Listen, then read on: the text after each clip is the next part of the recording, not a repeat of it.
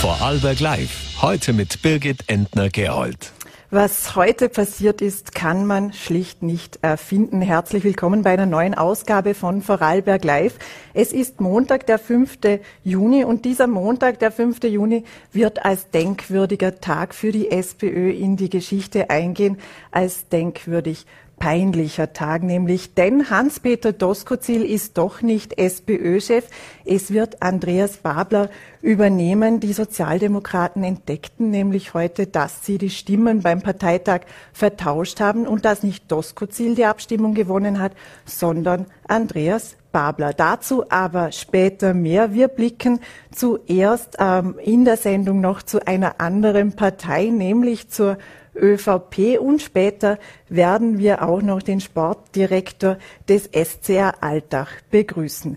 Nun kommen wir aber in die Politik und konkret zu jener Organisation, die im vergangenen Jahr für ordentlich Aufregung gesorgt hat. Sie sorgte, die, der Wirtschaftsbund der ÖVP sorgte für eine politische Welle an Empörung, für Rücktritte, auch für Ermittlungen, die zum Teil noch am Laufen sind und auch für hohe Steuerrückzahlungen.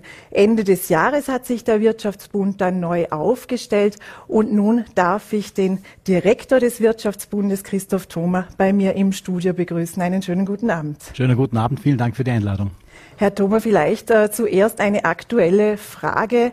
Wie haben Sie jetzt heute, kurz vor der Sendung, kurz vor Sendungsbeginn, dieses SPÖ-Debakel aufgenommen, erfahren? Was hat das äh, mit Ihnen gemacht? Naja, ich habe im ersten Moment mir nur gedacht, was geht in dieser Person vor, die diesen Fehler gemacht hat, weil da muss man schon auch äh, mit Demut rangehen an so ein Thema, da kann ein Fehler passieren und die Person hat jetzt etwas ausgelöst, das so nicht vorhersehbar war.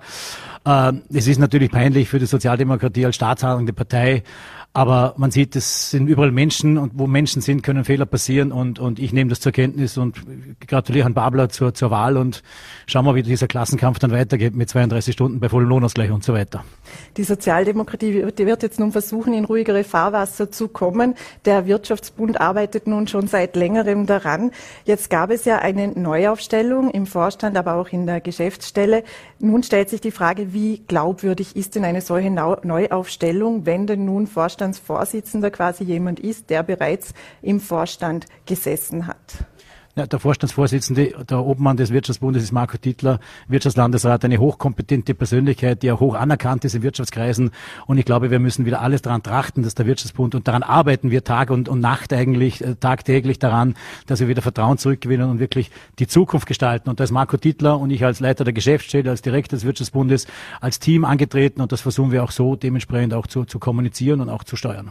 Ist es möglich, dass eben jemand dieses Vertrauen zurückgewinnt, gegen den Ermittlungen laufen oder wo es schon Vorhabensberichte gibt, die offiziellen Namen sind, also die Namen sind ja nicht offiziell bekannt, wo die Ermittlungen abgeschlossen sind.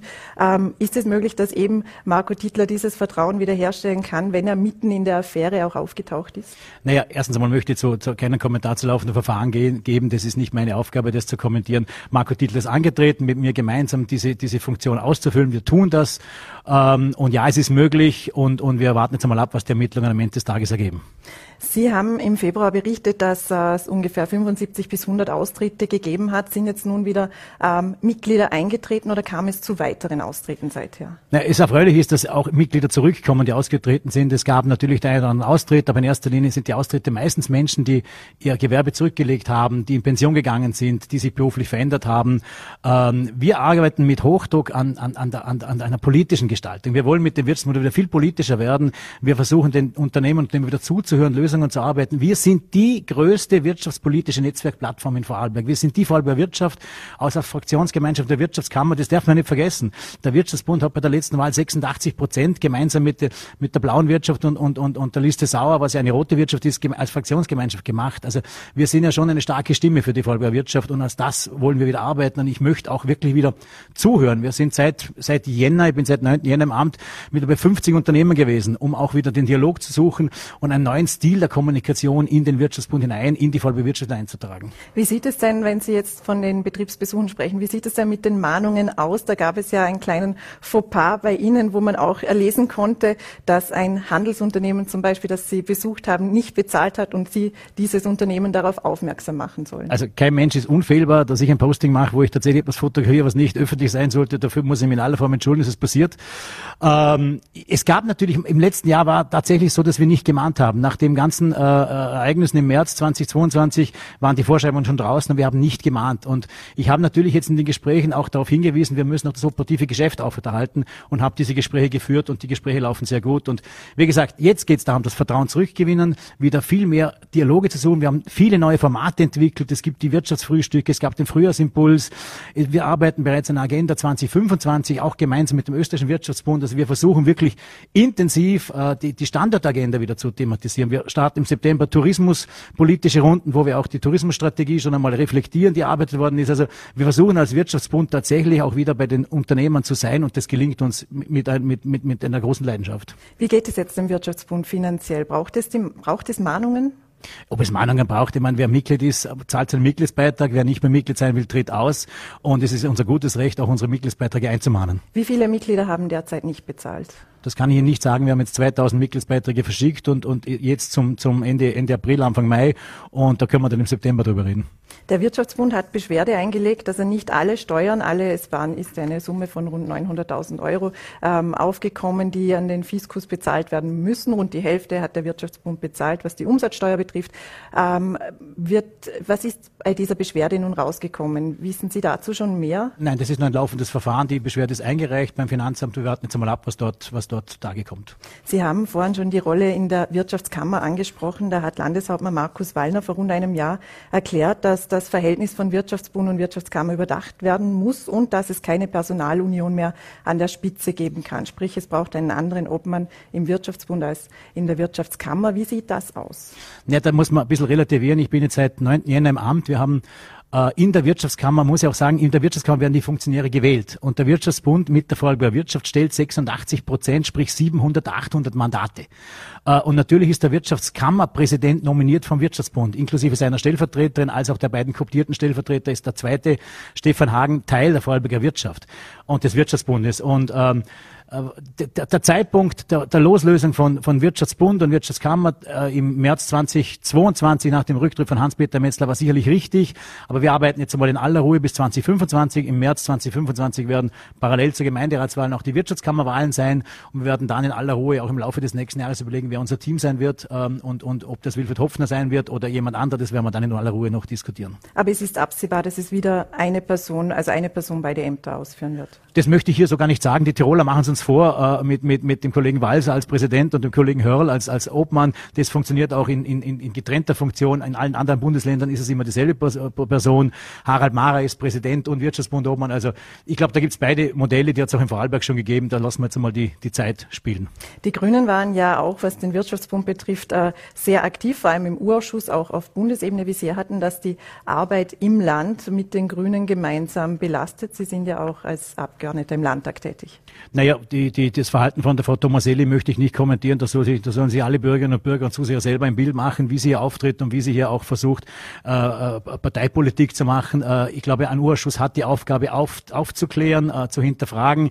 Der Urschuss war ein politisches Tribunal über weite Strecken. Ähm, die Arbeit im Land hat das jetzt weniger tangiert. Ähm, ich versuche in meiner Arbeit als Abgeordneter natürlich auch mit meinen, meinen ich bin im Landtag bin ich ja Kultursprecher, meinem Spielkandidaten, der dort ja auch äh, Wirtschaftssprecher ist, Bernie Weber, ein korrektes Verhältnis zu pflegen. Aber wenn ich ehrlich bin, die Grünen sind eine Partei, die permanent Verbote fordern, die alles reglementieren wollen. Das sind wir nicht. Wir stehen für Freiheit, wir stehen für Leistung, wir wollen die Bildungslandschaft mit verändern, wir wollen vor allem auch, auch, auch, auch wirklich re realistische Lösungen für den Wirtschaftsstandort Vorarlberg haben und nicht alles mit, mit Verboten und Geboten regeln. So kann es kommen, wenn Grüne regieren. Das haben Sie getwittert, jetzt mit Blick nach Deutschland. Wir müssen jetzt gar nicht auf die deutsche Bundespolitik eingehen, aber es ist sehr auffällig, dass Sie das äh, so twittern, ähm, weil ja doch die ÖVP auf Landes-, also auf Bundesebene mit den Grünen koaliert. Wie ist es denn jetzt in Österreich gekommen, wenn Sie sagen, so kann es kommen? Naja, schauen Sie, ich, hab, ich, bin, ich, ich, ich beobachte Leidenschaft die deutsche Politik und ich habe natürlich schon verfolgt, wie diese Ampel dort regiert und eigentlich nur permanent nochmal streitet in der Öffentlichkeit. Äh, die SPD mit, mit den Grünen irgendwo und, und Scholz, der sich nie äußert und der da irgendwie versucht, Frau Merkel zu kopieren, indem er einfach gar nichts sagt. Herr Habeck, der nach vorne prescht, Herr Lindner, der ihn zurückpfeift. Äh, diese Form der Politik lehne ich ab, vor allem in der Koalition. Aber glaub, sehen Sie diese hier auch in, in Österreich, weil sonst würden Sie es ja nicht so äh, Ich so habe es eigentlich sehr klar getwittert in Richtung Herrn Babler, also Herrn Doskozil, wo die beide noch irgendwie äh, gekämpft haben, die ja beide eine Ampel auch in Österreich wollen mit Rot, Grün und Neos, wie das mit den Neos funktionieren soll als wirtschaftsliberale Partei, die ja wesentlich, äh, die noch, noch radikaler sind als wie die, die, die FDP in Deutschland. Das schauen wir dann an, wie das funktionieren soll im, im Zusammenspiel der, der beiden Linksparteien in Österreich. Welche Koalition wäre denn Ihnen am liebsten? Schauen Sie, ich glaube, wir müssen heute nicht über Koalitionen nachdenken. Wir arbeiten in, in, in der Wirtschaftskammer mit einer absoluten Mehrheit und im Vorarlberger Landtag mit einer schwarz-grünen Koalition. Und was der Wähler am Ende des Tages entscheidet, äh, ist, ist Sache des Wählers und das zu akzeptieren und dann wird man Koalitionen bilden. Wenn wir noch kurz äh, in Ihren politischen Bereich auch blicken, also in den Bereich der Kulturen, insbesondere kurz auf die Debatte zum Landestheater. Sie sind ja der Meinung, dass dieses mit ausreichend Budget ausgestattet ist, dieses aber nur falsch verwaltet. Habe ich das so richtig verstanden? Falsch verwaltet möchte ich gar nicht sagen. Ich möchte niemandem unterstellen, dass er falsch arbeitet. Fakt ist, das Vorwege Landestheater ist ein Theater, das zu 100 Prozent vom Land Vorarlberg finanziert wird. Wir reden da auch immer wieder von Förderungen, was ja faktisch nicht der Fall ist. Es ist ja ein Gesellschaftszuschuss, weil das ist eine Gesellschaft, die 100 Prozent in Landeseigentum ist. Wissen Sie, das Landestheater hat in den letzten drei Jahren positive Rechnungsabschlüsse geliefert. Also am Ende des Tages war ein, Plus, kein Null und kein Minus. Und wenn ich einen positiven Rechnungsabschluss bekomme, dann frage ich mich natürlich schon, wieso ich eine Budgeterhöhung machen soll. Die Forderung ist etwas absurd. Es gibt eine, eine interne Studie, die ich nicht weiter zitieren möchte, aber wo ganz klar herauskommt, dass die Erlöse im Bereich der Gastspiele, also auch die Produktion, die verkauft werden könnten vom Landestheater in andere Häuser oder ins Land hinein, deutlich gesteigert werden könnten. Das Land Vorarlberg investiert im kommenden zwei Jahren 10 Millionen Euro in eine grundsätzliche Sanierung des Hauses, eine technische Sanierung. Also da geht es darum, dass man das Haus wirklich spielfähig macht für die nächsten 20, 30 Jahre, also komplette technische Sanierung macht, überlegt zudem zum Karl-Tizian-Platz hin auch noch das Haus zu öffnen. Also macht man einen städtebaulichen Impuls, indem man dort eine Freifläche schafft. Darf ich da kurz einhaken, weil die, die äh, Intendantin, die Stephanie Greve, hat gesagt, dass eine halbe Million für die Sanierung jetzt des Kornmarkt-Theaters eben aus dem Produktionsbudget kommen soll und dass sich das einfach nicht ausgeht, dass das Gelder sein werden, die fehlen. Dann soll uns die Frau Gräfe bitte erklären, wieso sie in den letzten drei Jahren einen positiven Rechnungsabschluss geliefert hat, der positiv ist. Ich meine, da muss man nur eins und eins zusammenzählen. Wenn ein Unternehmen am Ende des Tages positiv wirtschaftet, dann geht es in eine Rücklage und das fließt dann halt in, in einen Umbau oder was auch immer. Ich sag's noch einmal. Die technische Sanierung sichert den Spielbetrieb für die nächsten 20, 30 Jahre. Die Oper wurde in einem Strukturprozess, einem Strategieprozess auf zwei Jahre gedehnt. Also wird biennal gespielt werden. Das heißt, es wird Geld frei für den, für den künstlerischen Bereich. Also ich glaube, das Landestheater ist gut ausgestattet. Wobei ich nicht ausschließen möchte, dass das Budget erhöht wird. Ich meine, ich kämpfe natürlich gemeinsam mit Barbara Schöbi-Fink beim Landeshauptmann um eine Budgeterhöhung, sowohl für die Kulturszene, für das Kulturbudget allgemein, als auch für das Landestheater, sprich für die Kuges. Aber ich glaube, man sollte die, die Kirche im Dorf lassen. Das Landestheater macht einen hervorragenden künstlerischen Betrieb und, und äh, ich, ich, ich bin der Meinung, wenn, solange jemand positive Budgets liefert, dann muss man auch nicht die, die Subventionen erhöhen. Vielleicht abschließend dann noch konkret, es äh, wird ja über die Oper diskutiert, 2025 äh, von Landestheater und Symphonieorchester voran Vorarlberg. Wird diese ohne Budgeterhöhung möglich sein? Weil äh, Landestheater und Symphonieorchester fordern ja dafür 250.000 Euro. Also Sie müssen die 250.000 noch zwei Jahre aufteilen. Also in Zukunft ist es halt dann 125, die Sie pro Jahr auf die Seite legen für, für, eine, für eine Opernproduktion. Aber aus Schauen dem Sie, aktuellen Budget oder braucht es eine Erhöhung? Aus dem aktuellen Budget. Dafür gibt es einen Strategieprozess, der auch der Aufsichtsrat besprochen hat. Im Aufsichtsrat sitzen wirkliche Fachleute drinnen. Ich nehme an, dass das wohl überlegt ist und das begrüße ich auch. Bei der Oper tut mir natürlich schon weh. Das ist das erfolgreichste Projekt des Landestheaters. Das ist ausverkauft. Bis auf den letzten Platz. Es zieht ganz andere Publikumsschichten an. Es ist wirklich ein großartiges Format, das ich seit 30 Jahren in diesem Haus wirklich schätze. Mir persönlich tut's weh und ich werde mich natürlich auch dafür einsetzen, dass es wieder jährlich gespielt wird. Aber man muss sich auch dazu bekennen. Und das sowohl von Seiten des Landes, aber auch von Seiten der Intendantin, dass man diese Oper auch wirklich will. Herr Thoma, herzlichen Dank für den Besuch im Studio und schönen Abend noch. Vielen Dank für die Einladung. Ich möchte mich bei allen Delegierten entschuldigen, ähm, gleich ob sie für Doskozil oder Babler gestimmt haben. Das sind die Worte von der SPÖ-Vorsitzenden, von der Vorarlberger SPÖ-Vorsitzenden Gabriele Sprickler-Falschlunger. Sie spricht von einer Blamage. Klubobfrau Manuela Auer erklärt, das ist das Dümmste, was passieren kann. Sie kann sich nicht vorstellen, wie sich Hans-Peter Doskozil derzeit fühlt. Es ist ein Debakel für die SPÖ und es geht um 612 Stimmen. 280 davon gehen an Hans-Peter Doskozil, 317 an Andreas Babler. Das wäre ja so gewöhnlich, wie es scheint, aber bis zuletzt galt noch Hans-Peter Doskozil als Sieger und Grund für die für diesen Fauxpas ist ein schlichter Excel-Fehler, wie die SPÖ vermeldet.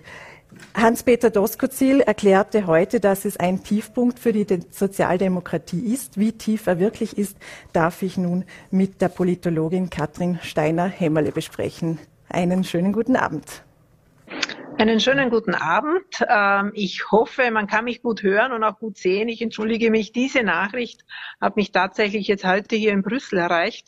Und äh, ja, ich versuche mit dem Handy mein Bestes. Also wir hören und sehen Sie sehr gut. Vielen Dank. Nun eben die erste Frage. Was heißt denn nun dieses Debakel für die SPÖ? Geht es denn jetzt noch tiefer? Also ich war heute wirklich fassungslos. Ähm, man muss ja die Vorgeschichte auch beachten, mit welchem Zufall dieser Fehler jetzt entdeckt wurde, und zwar der entscheidende Fehler. Es hat ja in der Summe um eine Stimme nicht gefehlt. Jetzt hat man heute noch einmal nachgezählt, weil eben die abgegebenen Stimmen und die Summe für die beiden Kandidaten eine Stimme abgegangen ist. Die hat man auch tatsächlich gefunden, die war ungültig. Ähm, aber was im Zuge dieser Nachzählung dann zutage getreten ist, ist ja wirklich unglaublich, ähm, nämlich dass einfach die Stimmenergebnisse verwechselt wurden und eigentlich äh, wir jetzt tagelang darüber nachgedacht haben, was muss denn jetzt Hans-Peter Doskozil machen? Äh, und jetzt heißt es auf einmal, nein, eigentlich ist Andreas Babler äh, der neue Parteichef und ähm, alles beginnt von vorne. Nur was jetzt auch ein wenig das Problem der SPÖ ist, wie kann man einer Partei, die beginnend mit einer Mitgliederbefragung, ich möchte jetzt gar nicht die ganzen Pannen noch einmal aufzählen, aber beginnend mit einer Mitgliederbefragung das nicht gut organisieren kann. Da gab es also Aussagen wie jede Schulsprecherwahl läuft professioneller ab, äh, bis jetzt offensichtlich bei einem Parteitag das oberste Gremium einer Partei die Stimmen dann nicht richtig auszählt, da zwei Tage später zugeben muss, da ist ein Fehler passiert. Ähm, und wie soll man einer derartigen Partei jetzt die Verantwortung für den Staat überlassen und auch intern? War das jetzt wirklich nur ein blöder Zufall, ein Versehen? Steckte da vielleicht Absicht dahinter? Wir haben ja vorher auch schon Gerüchte gehört, dass manche Delegierte, äh, die geglaubt haben, sie haben am Parteitag äh, ein Stimmrecht dann an der Türe gesagt, wurde, nein, leider nicht, ihr könnt wieder nach Hause fahren, da kommen jetzt andere. Ähm, also dieses Misstrauen, ist diese Wahl jetzt wirklich sauber gelaufen? Ähm, das ist natürlich jetzt mit gutem Grund noch einmal größer geworden. Und was auch nicht äh, man vergessen darf, wenn jetzt das jetzt so bleibt mit Andreas Babler, dann hat der Parteitag eigentlich auch gegen das, wenn zugegebenermaßen knappe Ergebnis der Mitgliederbefragung, eine andere Entscheidung gefällt. Also 10.000 Mitglieder sind beigetreten, weil eben diese Mitgliederbefragung gemacht wurde. Ich möchte nicht wissen jetzt, wie viele Mitglieder in den nächsten Tagen austreten. Was ist denn jetzt wahrscheinlich als Szenario? Die Gremien werden natürlich tagen, aber ist auch eine Wiederholung des Parteitags möglich? Also man darf ja nicht vergessen, Parteitage kosten viel Geld. Das kann man jetzt nicht irgendwie so schnell wieder machen. Zweitens, die äh, Wahlleiterin hat eigentlich versichert, nein, es war alles korrekt. Das Einzige, was passiert ist, ist, dass die beiden Ergebnisse in die falschen Spalten eingetragen wurde. Also insofern gibt es jetzt keinen Grund, den Parteitag zu wiederholen, wenn man das jetzt auch wirklich glauben will, dass der Fehler eben nur in der Übertragung der Ergebnisse passiert ist und nicht in der Auszählung. Äh, Faktum ist, also das wird jetzt natürlich noch lang zu Diskussionen führen, die Professionalität in dieser Partei, ähm, aber natürlich auch weiterhin gegenseitig äh, zu Misstrauen führen von den einzelnen Gruppierungen, Lagern, Flügeln in dieser Partei. Ähm, und ich glaube, das könnte man jetzt auch nicht wirklich kitten, indem man sagt, wir, wir fangen jetzt da noch einmal an ähm, und berufen diesen Parteitag an. Also wir haben ja den Parteitag als Beobachterinnen eigentlich gelobt, dass auch ein respektvoller Ton hier vorgeherrscht hat, eine doch relativ konstruktive auch ähm, miteinander, ein, dieser Umgang. Ähm, und ich rechne fix damit, also den nächsten, wenn Sie jetzt das wiederholen würden, bei einem wiederholten Parteitag wäre das nicht der Fall. Und ich glaube nicht, dass die SPÖ Interesse haben kann, ähm, jetzt das dann auf offener Bühne zu zelebrieren. Wie kann man denn nun das Vertrauen in der Partei äh, wiederherstellen? Sie haben es angesprochen, das Ergebnis der Mitgliederbefragung ähm, ging zugunsten von Hans-Peter Doskozil aus und jetzt das Ergebnis des Parteitages doch äh, zugunsten Andreas Bablers. Wie kann man jetzt das wieder kitten, dass hier äh, Vertrauen herrscht und wie können sich eben die Mitglieder dann doch äh, von ihrer eigenen Partei abgeholt fühlen? Ja, da gibt es jetzt natürlich verschiedene äh, Ebenen, wo das Vertrauen wiederhergestellt werden muss. Einmal natürlich unter den Delegierten selber, in der Partei selber, in den Teilorganisationen. Äh, vor allem natürlich muss sich jetzt das Dosko-Ziellager quasi abfinden, äh, wieder erwarten plötzlich doch die Verlierer zu sein und äh, Andreas Babler hier auch zu akzeptieren.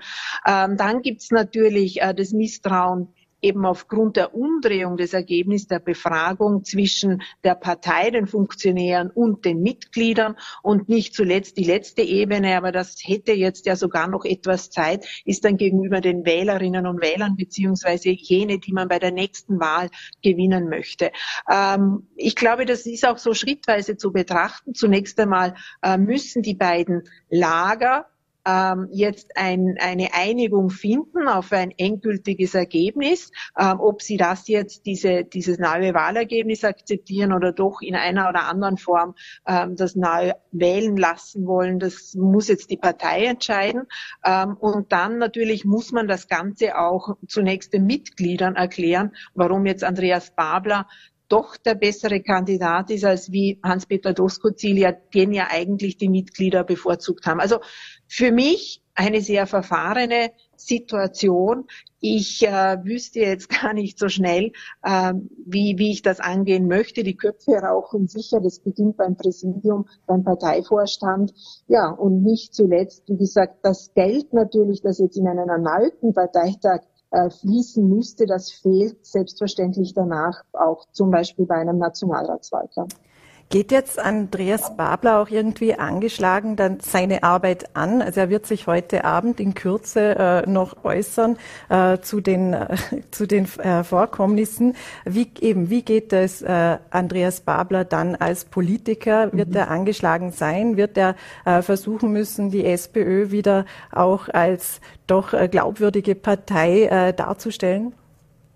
Glaubwürdige Partei vor allem als ähm, Partei, der man Verantwortung übergehen, äh, übergeben kann. Ähm, das hängt jetzt gar nicht so sehr stark, glaube ich, vom ersten Statement von Andreas Babler ab, sondern vor allem von Hans-Peter Doskozil. In den USA kennen wir so diese Concession Speech äh, von dem Kandidaten, der unterlegen ist, der eben aufruft in der Öffentlichkeit, dass er sagt, ich äh, anerkenne, dass ich jetzt diese Wahl verloren habe und ich bitte euch aber alle, stellt euch hinter den Sieger. In dem Fall müsste Hans-Peter Doskozil jetzt ausrücken und sagen, ähm, ich habe das nachgeprüft, äh, ich habe diesen Fehler nachvollziehen können, ich habe, hätte mich zwar sehr gefreut, aber ähm, ich muss jetzt zugeben, ähm, Andreas Babler war doch der bessere Kandidat, hat mehr Stimmen bekommen. Bitte jetzt äh, stellt euch alle hinter ihn und auch ich werde mich hinter ihn stellen äh, und ihn mit aller Kraft unterstützen. Das, denke ich, wäre jetzt in einem ersten Schritt das Wichtigste, dass Hans-Peter Doskozil so reagiert. Andreas Babler hat dann natürlich ähm, freie Hand. Es, da gilt es ganz ähnlich wie für Doskozil. Er muss ein Team suchen, Bundesgeschäftsführung, natürlich auch einen Club Mann oder eine Clubobfrau im Nationalrat. Er könnte das zwar selber machen als Bundesrat, aber er braucht auf jeden Fall überall Vertrauensleute und auch ähnlich wie man es Doskozil geraten hat, dass er jetzt nicht nur diese mächtigen, wichtigen, entscheidenden Positionen mit eigenen Leuten besetzt, sondern natürlich auch versucht, Angebote zu machen in Richtung Doskozil-Lager und natürlich vielleicht auch in Richtung natürlich all jener, die ursprünglich ja Pamela Rendi-Wagner unterstützt haben. Man darf ja nicht vergessen, ähm, auch die gibt es noch. Also einfach eine Integration aller wichtigen Gruppierungen versucht in diesem neuen Team. Also ich glaube, da ist für Andreas Babler die Herausforderung keine andere, wenn auch vielleicht sogar eher bessere Chancen hat, weil er nicht so stark verbrannte Erde hinterlassen hat, weil für die Demontage von Pamela Rendi-Wagner haben doch viele in der Partei ähm, Hans-Peter Doskozil verantwortlich gemacht. Hat Hans-Peter Doskozil ähm, selbst einen Platz im Team irgendwo von Andreas Babler? Dann hat er bundespolitisch ähm, noch Möglichkeiten, eine Rolle zu übernehmen oder ist dies das für ihn gelaufen? Ähm, ich denke nicht, dass Hans-Peter Doskozil das möchte. Ähm, er ist ja als Landeshauptmann ohnehin immer eine wichtige Stimme äh, der SPÖ in Österreich. Er hat ja auch eine Bühne, äh, die er wahrnehmen kann und die hat er natürlich auch sehr oft wahrgenommen, allerdings gegen die Interessen der Bundespartei, zumindest wenn man Pamela Rendi-Wagner natürlich das fragt.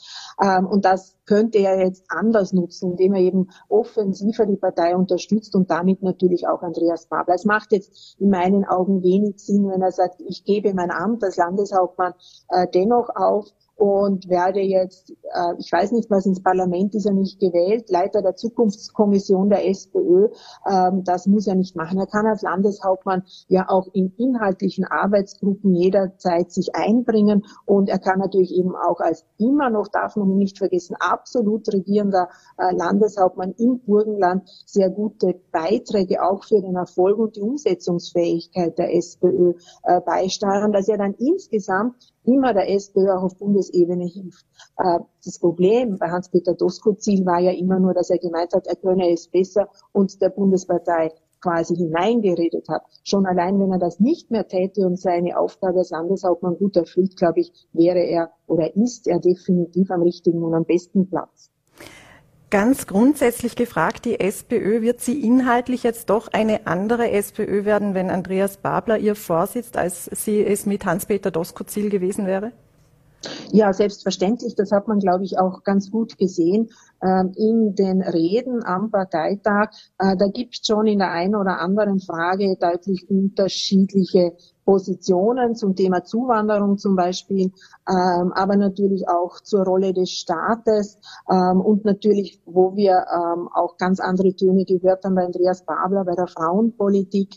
Ähm, also natürlich, was man sagt, mit Andreas Babler rückt die Partei mehr Richtung links. Äh, das stimmt schon.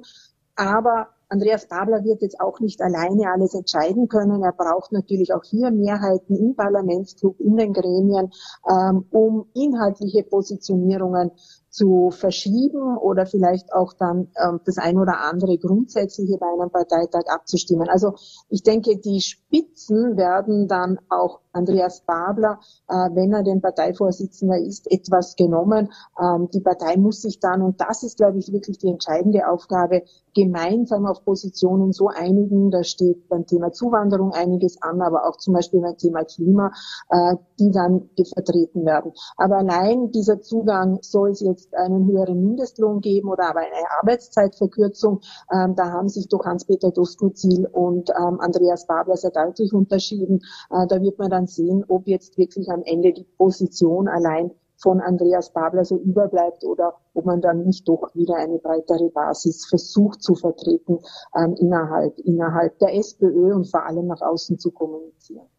Abschließend vielleicht noch, es stehen Wahlen an wirkt jetzt noch nicht äh, in der sehr nahen Zukunft, aber doch die Zeit äh, vergeht schneller, als man glaubt. Wie äh, positioniert sich die Partei denn im Parteienwettbewerb mit Andreas Babler? Doskozil wäre ja dann doch eher ähm, näher bei der FPÖ-ÖVP gestanden, wenn man es so banal sagen kann, wie es nun Andreas Babler tut, der doch deutlich äh, nach links rücken möchte. Ne, die Option, die eigentlich beide angekündigt haben, war, ihre Präferenz ist eine Ampelkoalition. Strategisch betrachtet wäre das mit Hans-Peter Doskozil besser gegangen, weil er ja versprochen hat, ich hole euch Stimmen von ÖVP und FPÖ, äh, die wir mal verloren haben. Und äh, damit stärke ich eine Mehrheit links der Mitte und hole nicht so sehr Stimmen von den Grünen, was jetzt vielleicht bei Andreas Babler eher zu befürchten ist, weil dann wäre es ja für diese Koalition ein Nullsummenspiel. Ähm, aber Andreas Babler war da generell noch nicht so schlüssig, äh, was er dann eigentlich, welche Zukunftsoptionen er sieht. Ähm, ich gehe jetzt einmal davon aus, er wird natürlich eher Opposition sein, äh, zumindest noch für ein Jahr. Die Frage ist, gelingt ihm dieser Sprung auch ins Fach des Kanzlerkandidaten? Da fürchte ich, werden jetzt schon auch viele Gegner von ihm auf der Suche sein in alten Interviews nach unbedachten Aussagen. Stichwort, ich bin ein Marxist oder auch nicht oder natürlich auch die EU als aggressives außenpolitisches Projekt. Ähm, und da kann jetzt die SPÖ eigentlich nur hoffen, dass da eben die Gegner innerhalb, aber auch außerhalb der Partei nicht allzu sehr fündig werden. Katrin Steiner-Hämmerle, herzlichen Dank für die Zeit, die Sie sich kurzfristig für uns genommen haben und einen schönen Abend noch. Wir haben nämlich auch versucht, SPÖ-Spitzen zu erreichen aus Vorarlberg und äh, haben das natürlich getan, wie Sie an den Statements zu Beginn äh, dieses Interviews bemerkt haben. Aber es schaffte leider niemand der SPÖ-Spitze zu uns ins Studio zu kommen. Nun kommen wir zum Sport und nach dem Debakel in der SPÖ scheint es, äh, scheinen die Vorkommnisse beim SCR Alltag dann doch wieder etwas ruhiger zu wirken. Es war eine Saison, die zittern ließ und vergangene Woche schaffte der Verein aber dann doch noch den Klassenerhalt in der Bundesliga. Nach einigen personellen Wechseln in der Vergangenheit wollen sich die Altacher nun ein weiteres Mal neu aufstellen. Im sportlichen Bereich soll Roland Kirchler künftig die Zügel in die Hand nehmen. Er wurde heute als Sportdirektor vorgestellt und nun ist er bei uns zu Gast im Studio. Einen schönen guten Abend. Hallo, schönen Abend. Herr Kirchler, welche Qualitäten, die Sie denn als Spieler hatten, Sie haben ja jahrelange Erfahrung, können Sie jetzt als Sportdirektor beim SCR Alltag denn mitbringen und gut gebrauchen? Qualitäten als Spieler, die man gehabt hat und die, die dann auch positiv am Spielfeld sich ausgewirkt haben, kann man immer gebrauchen. Natürlich ist äh, die Spielwiese eine andere, das ist klar. Ich bin jetzt im, im Management tätig, kann leider am Platz dann nicht mehr helfen, äh, Siege einzufahren, aber natürlich äh, sind so Attribute wie ja, Disziplin und, und Ehrlichkeit und Bodenständigkeit, glaube ich, ganz gute Themen, die zu mir passen und die auch zum SCR Alltag passen. Und deshalb glaube ich, dass diese Verbindung jetzt richtig gut äh, funktionieren kann. Welche Erinnerungen haben Sie denn selbst an die Zeit beim SCR Alltag? Eigentlich nur gute. Ich habe meine Karriere äh, beim SCR Alltag beendet, ähm, bin dann das erste Mal in meinem Leben, in meinem Fußballerleben, habe hab, hab ich gegen den Abstieg spielen müssen und das war äh, ja, ein, ein Thema, das ich nicht gekannt habe aus meinen vergangenen Vereinen und deshalb weiß ich auch, wie sich die Mannschaft in den letzten Jahren hier gefühlt hat. Und wir wollen eben schauen, dass man, dass man dieses Szenario, dass man da immer ja, das Wasser bis zur, bis zur, bis zur Kante hat oder bis zur Oberlippe hat, dass man dann irgendwann einmal in den nächsten Jahren mit, mit ein bisschen Kontinuität und einer guten Arbeit, äh, ja, weiter vorne sich etabliert.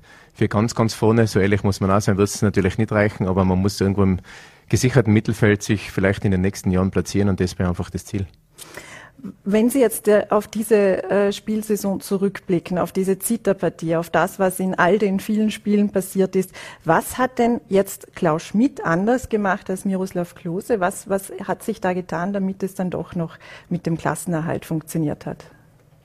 Wenn man gegen einen Klassenerhalt spielt, dann weiß man natürlich, dass die Köpfe der Spieler ja, zu sind, heißt es so schön, und das lähmt dann auch die Beine. Also der Klaus Schmidt ist bekannt, dass er als Feuerwehrmann immer auftritt und vor allem mit seiner Menschlichkeit und mit seiner Freundschaft fast schon zu den Spielern hat der Klaus, glaube ich, im Kopf die Blockaden der Spieler gelöst und deshalb sind auch zum Schluss die nötigen Punkte eingefahren worden. Äh, ich möchte jetzt nicht die Trainer beurteilen. Ich glaube, der Miro Klose ist unbestritten ein guter Mann. Das hat er schon überall bewiesen, aber ja, im Abstiegskampf zählen dann meistens andere Gesetze und da ist der Klaus Schmidt, glaube ich, ein spezieller Typ, der mit seiner Menschlichkeit und mit seiner Emotionalität da, glaube ich, ja, jeden Verein dann wieder in die, in die Spur bringt. Sie haben heute bei der Pressekonferenz gesagt, dass äh, Ihre Charaktereigenschaften sehr gut zum Verein passen würden. Welche Charaktereigenschaften sind es dann? Was sind denn Ihre Besonderheiten? Um sich selber zu beschreiben, das ist immer das Schwierigste, aber was so die Leute in meinem Umfeld sagen, ist es eigentlich immer so, dass ich ja, seit ich, seit ich Fußball spiele und das ist eigentlich seit, seit sechs Jahren und dann so richtig professionell seit 18 Jahren und habe eigentlich, obwohl ich maturiert habe, nie was anderes gemacht, außer Fußball gespielt, sage ich mal, und war nur in diesem, in diesem Metier tätig. Ja, es ist die Bodenständigkeit, es ist die Leidenschaft, es ist einfach der unbedingte Wille, ein Spiel zu gewinnen. Also ich wollte eigentlich äh, gar nicht Profi werden als, als Jugendlicher, aber mir hat einfach das Fußballspielen so viel Spaß gemacht und irgendwo hat halt der Trainer gesagt einmal, ja, wir, wir versuchen es mit dir und seitdem bin ich da tätig. Also Wille, Leidenschaft, Ehrlichkeit, Bodenständigkeit. Ja, ich glaube, das ist, sind Tugenden, die, die ja, mich begleiten und die auch, glaube ich, sehr, sehr gut zum, zu meinem neuen Verein passen. Und habe ja schon vor, wie lange ist jetzt her, 15 Jahre, glaube ich, dazu mal bewiesen. Bevor ich meine Karriere beendet habe, habe ich auch noch meinen Teil dazu beigetragen, dass der Verein dazu mal nicht abgestiegen ist. Es hat sich ja seit eben Ihrem letzten äh, Spiel oder bei, seit Ihrem letzten Besuch dann im Schnabelholz einiges getan. Was ist Ihnen denn heute, äh, was ist Ihnen beim Antrittsbesuch, das war ja nicht heute, ähm, im Stadion besonders ins Auge äh, gestochen und aufgefallen? Also wenn ich ganz ehrlich bin, der Erste, was mir ins Auge gestochen ist, war der Fedi, weil das ist der einzige, glaube ich, der, der noch gleich alt ist als wie ich. Also es gibt noch schon ein paar so alte Kaliber bei dem Verein, die ich noch kenne. Uh, auch ein paar Journalisten sind mir noch bekannt, die auch mich vor 15 Jahren schon gequält haben mit den gleichen Fragen wie heute bei der Pressekonferenz. Also es ist schon sehr vieles noch vom, vom alten Personal, das ich kenne, da. Aber natürlich die Infrastruktur, ich weiß, äh, was, was du ansprichst, die Infrastruktur ist, ist uh, ja unglaublich, was in den letzten 15 Jahren da passiert ist. Wenn ich das mit meinem Verein oder mit meinem uh, Heimatland vergleiche, mit Tirol, ja, da ist 20 Jahre lang nicht viel passiert und Vorarlberg oder speziell der SC Alltag äh, kann sich da wirklich glücklich schätzen oder muss man auch den Hut ziehen, was die in den, in den letzten Jahren vor allem an Infrastruktur hier geschaffen haben. Und äh, ja, jetzt müssen wir es noch ein bisschen mit, mit Leben befüllen und schauen, dass wir, dass wir nicht immer eben, wie gesagt, zittern müssen, dass wir absteigen, weil das wäre natürlich äh, nicht gut für den Verein und wir müssen schauen, dass wir dass wir der Infrastruktur, Infrastruktur gerecht werden und da ja, sportlich wieder nach oben kommen. Was macht denn das mit einer Mannschaft, wenn sie ständig zittern muss, abzusteigen? das ist natürlich nicht gut. Ich meine, jeder, der einmal Fußball oder Sport betrieben hat, generell nicht nur Fußball, weiß, dass, dass Angst äh, kein guter Begleiter im Sport ist. Ähm, das heißt für immer mental, ja, sollten die Fußballer mehr arbeiten oder generell die Sportler. Aber das ist dann auch nicht so leicht, weil man halt doch nicht nur einer sind, der zu betreuen ist, sondern mehrere. Wir haben da 25 oder fast 30 Leute, die dann ja als Team funktionieren müssen. Und dann ist, äh, spreche ich nicht nur von der Mannschaft, sondern noch von, von den Funktionären von meiner Person, von den Co-Trainern, von alles rundherum. Also das ist ein sehr komplexer Betrieb, der Fußballbetrieb und deshalb, ja, müssen wir positiv sein. Natürlich Siege ist das Positivste, aber eine positive Stimmung und eine positive Lebenseinstellung und eine gute Einstellung zum Sport ist, glaube ich, etwas, was, was dem Verein gut tut. Was muss denn ein Trainer mitbringen, der denn künftig das Team leiten soll, trainieren soll? Ja, dieselben Attribute, die, die ich vorher bei mir aufgezählt habe, die glaube ich auch äh, dass das Publikum oder auch das Vorarlberger Publikum, das immer im Schnabelholz zu Gast ist, glaube ich auch, äh, auch so lebt. Also zu meiner Zeit, wie ich noch drinnen im Stadion gespielt habe, waren die Leute immer dankbar, wenn jeder 100 Prozent gegeben hat. Wir haben nicht immer die besten Leistungen bringen müssen, aber sobald das Publikum gemerkt hat, äh, ja, da reißt sich jeder den sogenannten A auf, Entschuldigung, äh, dann hat jeder applaudiert und äh, ja, so weit müssen wir wieder kommen. Das hat sich, glaube ich, in den letzten Jahren, auch mit dem Erfolg einmal, wo man neu am Europacup dran war oder schon sogar gespielt hat, ein bisschen wieder in die andere Richtung gedreht und Alltag muss, glaube ich, wieder dieser Arbeiterverein werden, dieser, diese Attribute auf den Platz bringen. Natürlich brauchen wir auch den einen oder anderen Fußballspieler in der Mannschaft, das ist mir schon klar. Aber die Grundtugenden des Sports, des Fußballs sollten, sollten wieder sichtbar sein und, und äh, für das werde ich sagen. Ende nächster Woche soll ja die Trainerfrage bereits geklärt sein. Wie lang ist denn derzeit die Liste potenzieller Kandidaten? Solange wir diese Liste da sehe ich gerade, stehen viele Zahlen drauf. Wir haben eine Liste, die haben wir heute reduziert. Man muss ganz ehrlich sein, wir sind ja eigentlich schon viel zu spät dran, was den Fußball betrifft, aber da kann jetzt der Verein nichts, nichts dafür. Da kann ich nichts dafür, ich bin jetzt eine Woche da, aber ähm, die Situation müssen wir so annehmen. Aber die Liste war lang, also über zehn Leute, jetzt haben wir sie heute reduziert nach langer Arbeit auf fünf bis drei. Und mit diesen Leuten wollen wir jetzt Gespräche führen, aber unser Limit, unser Zeitlimit wäre mal Ende dieser Woche, aber ich möchte mich nicht festlegen. Aber bis spätestens Mitte nächster Woche sollte man den Trainer haben, weil das einfach ganz, ganz wichtig ist, dass da Klarheit herrscht und dass äh, die Leute, vor allem auch die Spieler, die im Urlaub sind, dann wissen, mit wem sie zu tun haben. Sind es Wunschkandidaten oder ist die Liste auch sehr realistisch? Ja, Wunschkandidaten von meiner sportlichen, von meinen sportlichen Wünschen her, ja natürlich. Und da muss der Christoph Lengle, der nur fürs Geld zuständig ist, nur natürlich äh, die, das Finanzielle absegnen. Aber wir haben natürlich schon Kandidaten ausgesucht, die ja, die nicht jetzt irgendwo mal in der deutschen Bundesliga gespielt haben und, und, und ein paar Tausender mehr verdient haben. Also wir wissen schon, was wir, was wir zahlen können und, und welche, welches Anforderungsbefehl dem Verein dann entspricht. Österreich-Bezug und deutschsprachig ist da gefallen. Äh, wie viel Österreich-Bezug muss da sein? Was bedeutet Österreich-Bezug? Ich muss einmal die Sprache sprechen, weil das ist mal wichtig. Wir haben nicht so viel Zeit. Wir können jetzt nicht irgendeinen Ausländer holen, der, der noch die Sprache nicht spricht, der die Mannschaft erst kennenlernen muss, den die Mannschaft nicht versteht und wo er die Mannschaft nicht versteht. Also das wäre, glaube ich, der falsche Zugang. Ähm, wenn ich ganz ehrlich bin, ja, Österreicher, ein junger Österreicher, der auch vielleicht die Chance kriegt, bei einem Verein irgendwo seine Karriere zu starten, sage ich mal, wäre auch nicht so schlecht, weil da die Hütter oder andere junge Trainer, die ja, die einmal angefangen haben, die sind ja nicht gleich als Weltmeister auf die Welt kommen und deshalb ähm, sind wir auch von einem jungen Österreicher nicht abgeneigt und werden es genau uns anschauen und werden schauen, was in dieser kurzen Zeit am besten zu uns passt. Wie sind denn jetzt die Kompetenzen zwischen Ihnen und Geschäftsführer Christoph Lengle aufgeteilt? Ich habe das alleine gesorgt und der Christoph muss immer meine Autos waschen vor der Haustür und und und. Na Spaß. Ist ganz klar, also wir, wir sind äh, nicht jetzt neu aufgestellt, weil der Roli Kirchler jetzt da ist und auf einmal die Welt neu erfunden hat. Also wir sind so stark wie, wie jeder Einzelne in dem. Also ich bin vielleicht jetzt das Gesicht oder das Sprachrohr nach außen und der Christoph und viele andere Mitarbeiter im Büro und da sind einige jetzt da. Also das hat sich auch geändert zu meiner Zeit vor 15 Jahren.